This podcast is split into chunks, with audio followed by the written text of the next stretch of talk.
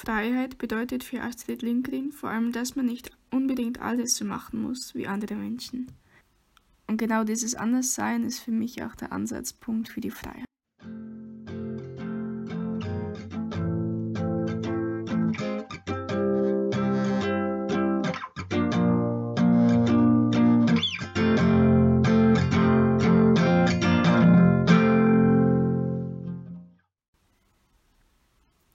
Anders sein aus der Freiheit heraus, den Mut dazu haben, so zu sein, wie man ist, das kostet Mut, aber das macht die Freiheit aus und so attraktiv.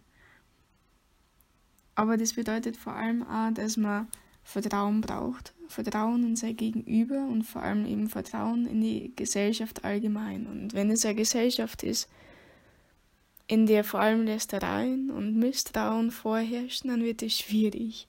Also braucht man irgendwo jeden dazu, dass die Freiheit ausgelebt werden kann, dass jeder Freiheit erfahren darf. Und das bedeutet auch, dass man den anderen respektiert, weil man erhofft, dass man selbst respektiert wird.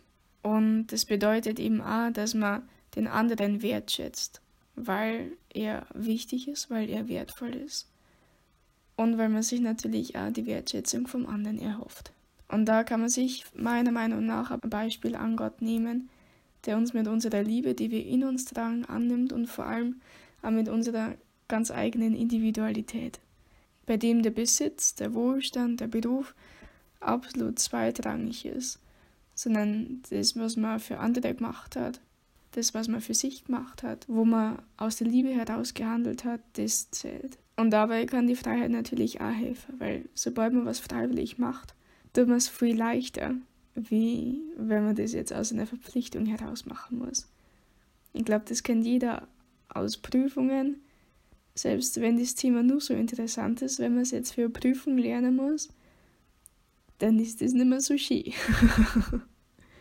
Auf der anderen Seite, sobald man was freiwillig tut, dann ist es halt irgendwie doppelt schön.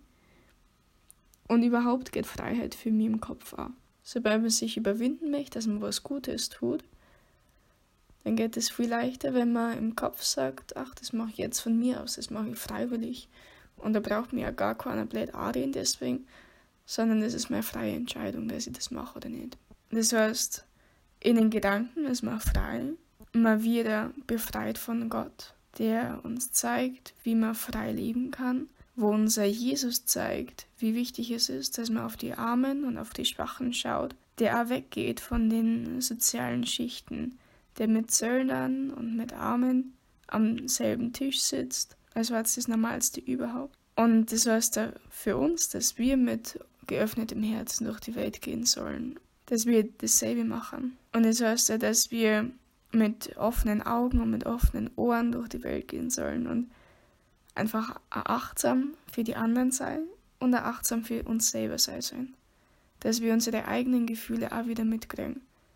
Und Freiheit heißt auch, wenn man so viele Termine hat, dass man nur noch im Stress ist oder wenn man nur noch am Handy hängt, dass man sich selber nicht mehr spürt. Aber Freiheit bedeutet eigentlich, dass man sich frei dazu entscheidet, was man machen möchte. Und genau dann ist es meiner Meinung nach entscheidend, dass man irgendwie auf seine Berufung hört, dass man herausfindet, was ist eigentlich mein Ziel, was möchte ich im Leben erreichen, was macht mein Le Leben sinnvoll. Und dafür muss man erstmal in sich hineinspüren und, und merken, was ist der Sinn meines Lebens. Und das Spiel, was man für sich selber braucht, braucht man meiner Meinung nach auch für andere. Und dann hilft eine demütige Einstellung wahrscheinlich auch doppelt. Weil sobald man sich nicht über andere hinwegsetzt und von oben auf andere hinabschaut, fällt es einem viel leichter, dass man auf einmal auch spürt, was sie fühlen. Und Freiheit ist noch viel mehr wie dass man nur auf sich selber schaut. Freiheit heißt vor allem, dass man nicht nur das tut, was man machen möchte, sondern dass man das nicht tun muss, was man nicht machen möchte. Und insgesamt ist es vor allem ein Balance halten zwischen Sicherheit und Unabhängigkeit. Es ist ein gewisses Wechselspiel, weil wenn man nur auf Sicherheit tendiert, dann macht man sich selber unfrei. Aber wenn man gar keine Sicherheit hat, dann wird es mit der Freiheit auch schwierig. Und man braucht diese Sicherheit meiner Meinung nach im Hier und Jetzt. in Form von Freunden oder von Familie, die ihm auffangen, wenn es ihm schlecht geht. Und man braucht die Sicherheit aber vor allem auch im Kindesalter. Man braucht die Fürsorge und die Heimat bei den Eltern. Und wenn es Kinder gut geht, dann kann man sich ja so einiges als Erwachsener von einer abschauen. Vor allem einer Bedenkenlosigkeit finde ich total bewundernswert, wie sie in Situationen eingängen und sich nichts dabei denken, was sie machen. Voll cool. Und vor allem eine Motivation und eine Offenheit, dass sie was machen wollen, dass sie was erleben wollen. Die Lebensfreude, die sollte man unbedingt auch mit ins Erwachsenenleben mitnehmen. Auf der anderen Seite ist wahrscheinlich der Vorteil, wenn man schon ein wenig älter ist, dann kann man sich diese Freiheit, die man hat oder die man sich aufbauen kann, die man auch für andere aufbauen kann, die kann man sich ja viel bewusster machen und dadurch wahrscheinlich auch ein wenig mehr genießen. Und insgesamt glaube ich, ist Freiheit ein Thema, das uns alle angeht und ein Ziel von uns allen ist und somit auch eine Aufgabe für uns alle wird weil Freiheit auch immer mit Verantwortung, mit Respekt zusammenhängt, mit Wertschätzung, mit Offenheit für den anderen mit Einsatz für den anderen. Und wenn man sich diese Freiheit bewusst gemacht hat und die bewusst genießen kann, dann ist wahrscheinlich auch der Punkt erreicht, wo man diese Freiheit auch feiern kann.